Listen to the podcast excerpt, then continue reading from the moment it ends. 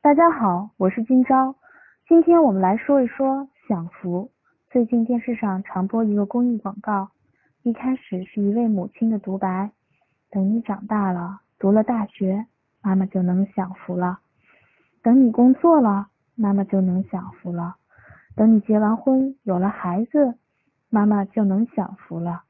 还有小孙女说：“奶奶，等我长大了，你就能享福了。”作为儿女，我们每个人都有一颗砰砰跳动的孝心，我们都希望能让爸妈享福。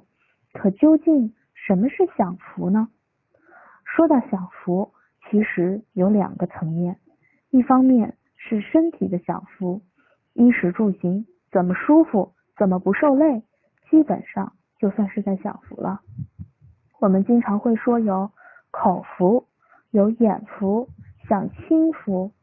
但是最近几年，我观察到越来越多这样的现象：很多年轻人离开家乡，在北上广追逐自己的梦想，打拼了几年之后，有了房子，有了车子，就想着把家乡的爸爸妈妈接来一起享享福。有些甚至请了保姆，父母来了之后，什么活也不用干，什么累也不用受，这么享福。可是很多老人。却出现了各种不舒服，这是怎么回事呢？这是因为我们除了身体要享福，我们的精神也要在享福，我们过得才好。而精神方面的福来自于哪儿呢？我要说，来自于被需要。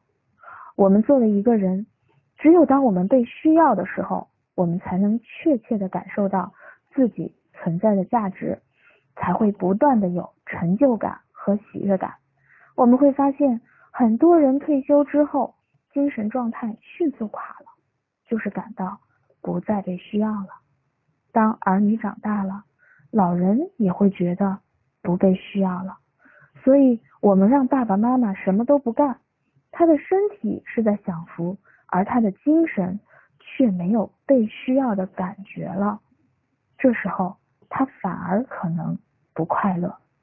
要想让爸爸妈妈长寿，就要经常给他找点事儿，让父母觉得还被孩子所需要着，他的精神就会更好。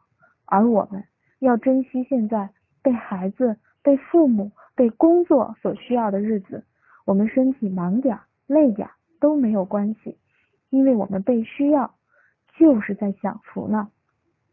感谢收听。快乐爸妈，精准育儿。